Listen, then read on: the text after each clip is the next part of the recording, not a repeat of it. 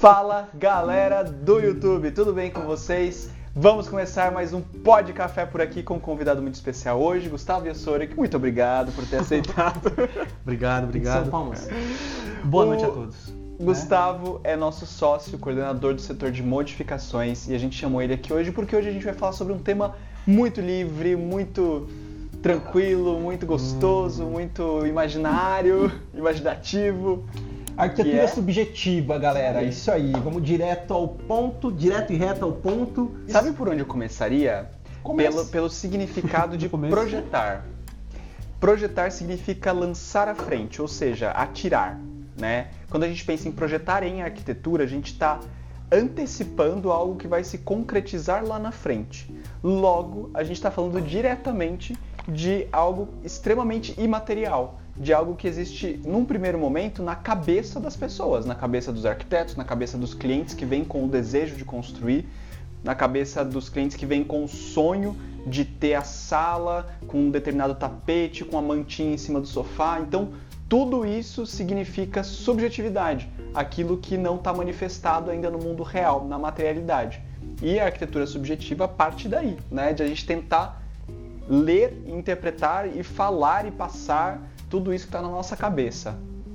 É, e muitas vezes, engraçado você mencionar isso, porque muitas vezes nem o cliente entende do que de fato ele precisa, né? Então a gente acaba se tornando de fato o caminho pelo qual ele vai entender o que ele precisa e a gente transcreve isso em projeto. Isso é muito interessante. E é um processo, né? Sim. Não é como você, por exemplo, ir numa loja e comprar um copo. Não. Você vai também ao longo desse processo entendendo subjetivamente as suas necessidades, os seus desejos, a estética, a funcionalidade, e isso vai formando um caldo que depois se torna um projeto. Né? Perfeito, isso mesmo. A etapa de modificações ela é, é, muito interessante como um todo porque o cliente ele já recebeu uma primeira versão do projeto, então ele precisa se debruçar e o processo precisa ser participativo porque se ele não traz é, pelo menos pequenas intenções, a gente não consegue de fato fazer a casa, né, o, projetar é, na medida do que ele precisa, né, para a gente conseguir né, pegar todas as necessidades dele e colocar ali e transcrever em projeto. Uh, eu estava falando agora com um cliente aqui e inclusive aconteceu a mesma coisa, a gente discutiu um projeto, a gente está no, no meio termo aí, daqui a pouco quase aprovando, e ainda assim existem dúvidas, ainda assim a gente precisa usar das nossas ferramentas, que a gente utiliza muito da tecnologia para também é, trabalhar com esse subjetivo, porque como é que eu mostro, como é que eu é, vou conseguir exemplificar o que ele está sentindo ou o que eu quero mostrar por meio da tecnologia, e é o que a gente usa aqui.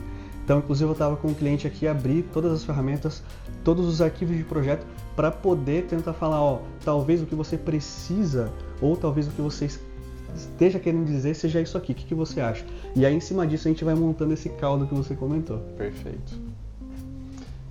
É, eu, eu gosto muito, assim, na reunião que eu faço com os clientes, de falar é, os sentimentos, né? O que, que ele, o que, que ele sente na casa dele que ele quer colocar nesse novo projeto. A gente até brinca com uma frase que o que você quer? Eu quero uma casa que parece uma casa. Por mais banal que seja, representa um sentimento subjetivo do que ele está exemplificando. Quando a gente pensa casa com cara de casa, vem o que na nossa cabeça? Conforto. Duas linhas de pensar, duas linhas. Uma, o que não é casa. Sim, né? perfeito. Uhum. E a casa da nossa infância que traz o conforto, segurança. a segurança.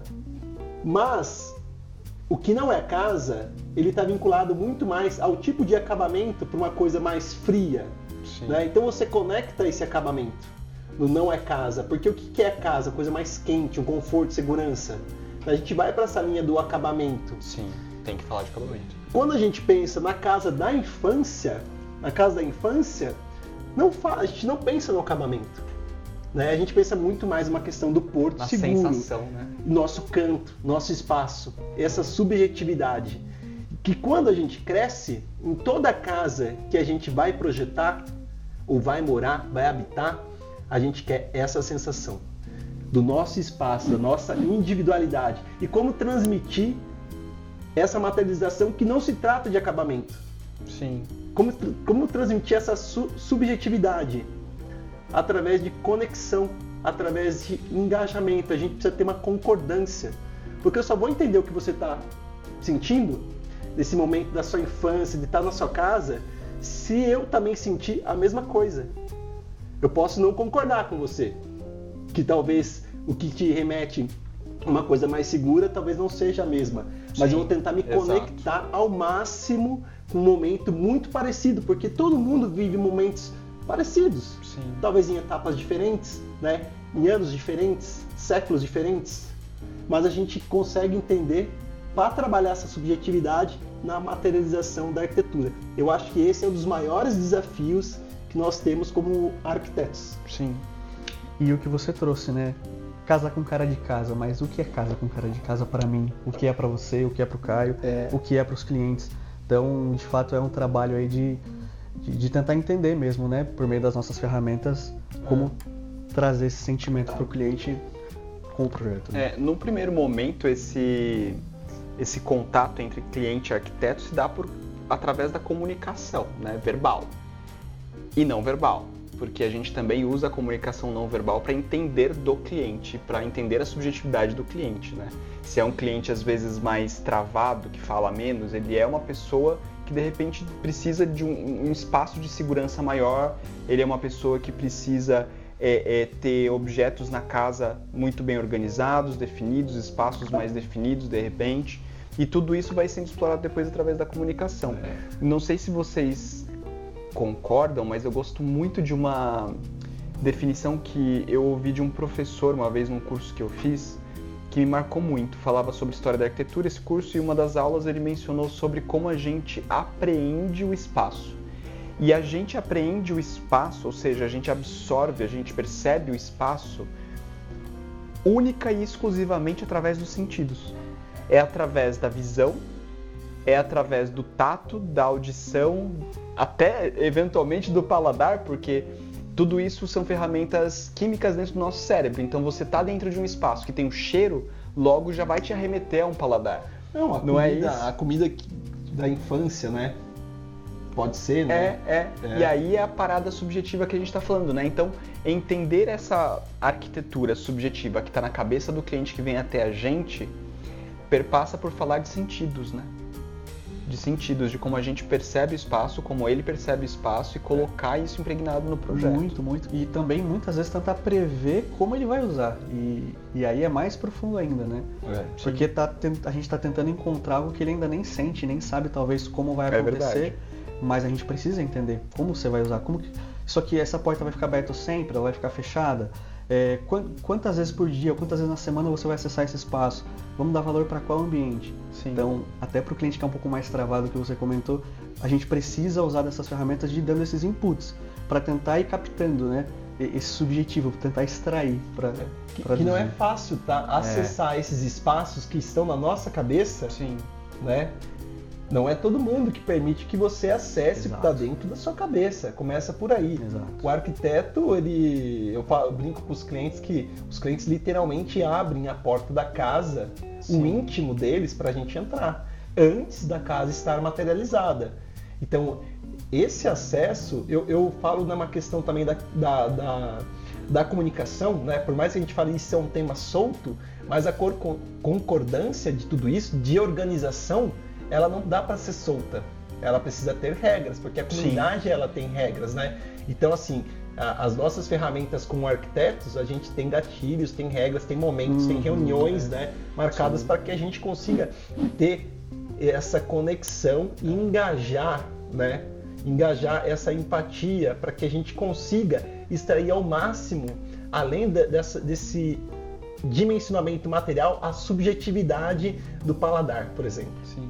Ainda bem, né? Porque acho que são justamente essas, esses itens que você mencionou, junto com a nossa bagagem enquanto arquitetos, que faz a nossa profissão existir, né? Porque Exato. senão a gente não precisaria de arquiteto, mas é justamente por aí. Eu acho que a gente tem essa tarefa de tentar transformar em matéria, né? Traduzir no material aquilo que é imaterial, que é o desejo, que é a sensação, que é a idealização que é a necessidade que parte de uma necessidade. Então, é, é muito subjetivo. que, e, na verdade, eu vejo que esse subjetivo para nós, ele acaba sendo é, muito do lado da, da arte, né? Concretizada Sim. na ciência, que é o papel do arquiteto, uma mistura de, de ciência e arte, porque a gente pega disso. É, é a mesma coisa da gente falar do, do, do algo que a gente não enxerga, de um poder que existe como é, uma meditação, né? Uma oração, mas que tem, né? Que tem um objetivo, que você consegue realizar, você consegue alcançar. Mas, e aí? O que, que faz isso acontecer? É acreditar. Então, acho que a partir do momento que a gente acredita naquele sonho do cliente, a gente está fazendo com que aquela, esse algo subjetivo, esse algo imaterial, seja uma ciência. Sim, vire uma ciência, exato. uma verdade para a gente.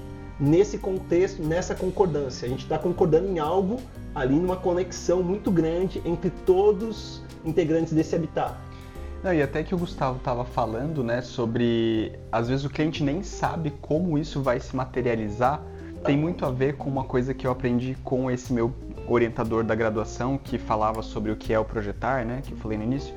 Ele falava que, portanto, né, como projetar essa tarefa de antecipar algo que está na nossa cabeça, quando você traz para o material e realiza, já não é mais aquilo que estava na cabeça. Porque existe uma deformação, se a gente pensa do ponto subjetivo, para tornar as coisas materiais, entre aquilo que você idealiza, que às vezes você não consegue nem colocar dimensão, você não consegue colocar dentro de um espaço, para quando você tem que colocar dimensão e espaço, né? Exato. E aí a nossa tarefa é deixar esse, esse, essa dimensão, esse espaço, esse materializado o mais parecido possível com aquilo que é o desejo, né? acho que vai muito de encontro com aquele, aquele pensamento que diz que é, o, o, processo cerebral para você falar não é o mesmo que você pensa, né? Então, é... aí a gente já tem um, um delay, né? Sim, um sim, gap. Sim. É. E eu acho que o processo cerebral é, é diferente também para você raciocinar e você explanar isso, né? Uhum. Mesma coisa em projeto. Isso é um desafio para você porque ao mesmo tempo que você fala com o cliente, que talvez não seja a mesma coisa, o cliente também fala a mesma coisa? Como que rola essa dinâmica que o Caio falou que a comunicação não é só verbal? O que, que rola mais aí de dessa dinâmica aí, ah, é. cliente e arquiteto? Muito, muitos desenhos, muita sim, sim, tanto que, tanto que o cliente eu recebi ele aqui hoje e eu sempre peço para os clientes, se puder, se couber na rotina para a gente fazer presencial. O online funciona muito bem, a gente atende o Brasil todo e a gente consegue suprir muitas necessidades, né? Mas no presencial a gente né, tem toda a experiência, só o fato de estar aqui, eu acho que é algo que na hora dele explanar e dele se sentir à vontade, ele falar dos desejos e ele tentar entender como é o morar dele, porque a gente se aprofunda, né? A gente é arquiteto, a gente se aprofunda bastante nessa coisa do morar. Para muitas pessoas isso acaba sendo algo que, putz, nunca parei para pensar nisso, vamos discutir? Então essa coisa que você comentou, né? de a pessoa precisa de fato abrir a casa e abrir um pouco da intimidade para a gente poder acessar e conversar. Então, é, de todos os ambientes, né? Então, durante esse processo a gente não exclui nenhum espaço, a gente faz questão de falar de todos, de todos os itens, é, tendo cada um seu grau de importância. Mas aí dentro desse processo, dentre os rabiscos e as perguntas, né, os inputs que eu comentei, linguagem corporal, enfim, várias questões de você já falar e você fala, putz, e a pessoa né, sentiu que ela lembrou é porque ela tem uma, uma memória afetiva em relação a um ponto, ou algum objeto, ou algum item da casa, uma lareira, enfim. E, e é nisso que a gente consegue sentir um pouco melhor, né? até na reunião presencial. Você sentiu e você fala, opa, já é aqui, é, para um caminho, Já né? vou abrir uma Escolhe referência. É... cinco e vamos para isso. Isso, deixa eu abrir, deixa eu te mostrar, o que, que você acha disso? Era isso, então pronto, encontrei essa coisa do subjetivo, encontrei o caminho e mostrei para ele o objetivo, de fato, né? Cara, uma coisa que aconteceu comigo essa semana, o atendendo o cliente, ele quis contar para mim da maneira dele como que ele quer criar planta. Ele contou toda uma história, eu achei isso muito lindo. Ele começou assim: é, eu sempre frequentava a casa dos meus amigos porque eles tinham pais legais. Mas hoje, com o pai, eu descobri que os pais eram legais pra gente, pra para eles poderem vigiar os amigos dos amigos, ver com quem os amigos estão andando, porque é muito mais seguro, talvez, para aquele momento que fosse tudo na casa dos pais, né? E tudo isso ele começou a contar para dizer que ele queria uma planta integrada. Uhum. Que ele pudesse sim é, ver o que estava acontecendo numa festa, no churrasco do, do filho. E que ele passava por aquele momento, passou por aquele momento é, onde que foi muito bom e que hoje fazia sentido para ele e ele queria o mesmo. Sim. É, é muito bonito mesmo isso, porque é, cada pessoa vai ter o seu percurso, né? Acho que para definir o que quer num programa, quando a gente pensa num programa de necessidades para um projeto, por mais que as coisas sejam subjetivas, você tem que colocar, como o Gus falou, uma ordem, tem que colocar uma, uma sequência, você comentou, né, também. Então, a gente precisa passar por um programa de necessidades. O que, que vai ser incluso nesse, nessa casa entre cômodos e espaços livres? Dentro disso, cada pessoa faz um percurso para definir, né? Uhum. E caminhando já para o final, infelizmente, porque esse uhum. assunto realmente é incrível. Eu acho que eu adoraria falar uma hora inteira sobre isso. A gente tem que fazer de novo. É... Se você que está assistindo ainda não se inscreveu no canal, por favor se inscreva, dê o joinha, indica para um amigo um amigo e acompanhe toda semana vídeos novos aqui, porque tem os vídeos do Pod Café ao vivo, tem os vídeos gravados do Café com Arquitetura e você que está assistindo a gente no Instagram, muito obrigado, porque todas as quintas-feiras às 18 horas tem um ao vivo aqui no Instagram e você pode mandar perguntas. Hoje, aparentemente, não teve tanta pergunta. Não, hoje o pessoal mais. O pessoal mais assistiu. É, Acho que todo mundo também ficou na vibe introspectiva. É... Ou, ou tipo, o que, que eles estão falando, cara? O que, que é isso? Né? É porque quem pega na metade é uma brisa muito é, grande, né? É. A gente tem que fazer o pó de café com cerveja para falar desse tema, que daí Cara, vai ser. de café com cerveja não dá, a gente não bebe, eu não. É verdade, só é cafezinho. É... E eu tô bebendo água, tá, gente? Ó, é, é água, vocês me respeitem, tá? Por favor. Muito bem, gente. Legal. E chegando no fim, se encerrar, você ia falar algum assunto ou não? Eu ia só colocar uma última questão. Que é o seguinte, a arquitetura subjetiva, mas ao mesmo tempo a gente tem que ser extremamente prático e extremamente é, metódico para tomar decisões na hora de uma construção. Como última pergunta assim para o Gus, porque ele é o convidado, como que você acha que dá para conciliar isso? Como que a gente consegue conciliar isso? Porque parece algo tão distante, né, uma coisa da outra. É, eu vejo que uma conclusão de tudo que a gente está conversando aqui, eu acho que seria numa frase muito simples. Eu vejo que a arquitetura, por si só, ela é subjetiva, mas a conclusão dela precisa ser muito racional. Perfeito. Eu acho que seria esse o ponto. Nossa, acabamos bem, hein? muito bom. A gente faz o parte muito, do, A gente. Muito galera, a gente fazer. vai gravar o Arquitetura Subjetiva parte 2 para vocês. Falar de OVNI. Quem sabe habitações em outros planetas, né? É, mas por favor, se vocês gostaram, tá? Se você que está assistindo gostou desse tema, deixe um comentário pra gente, dá algumas ideias do que a gente pode conversar sobre arquitetura subjetiva no próximo vídeo. É, porque tem muita coisa. Nossa, tem muita coisa. Muito bem. Obrigado, pessoal. Até semana que vem. Valeu, tchau, tchau. tchau, tchau. Muito obrigado.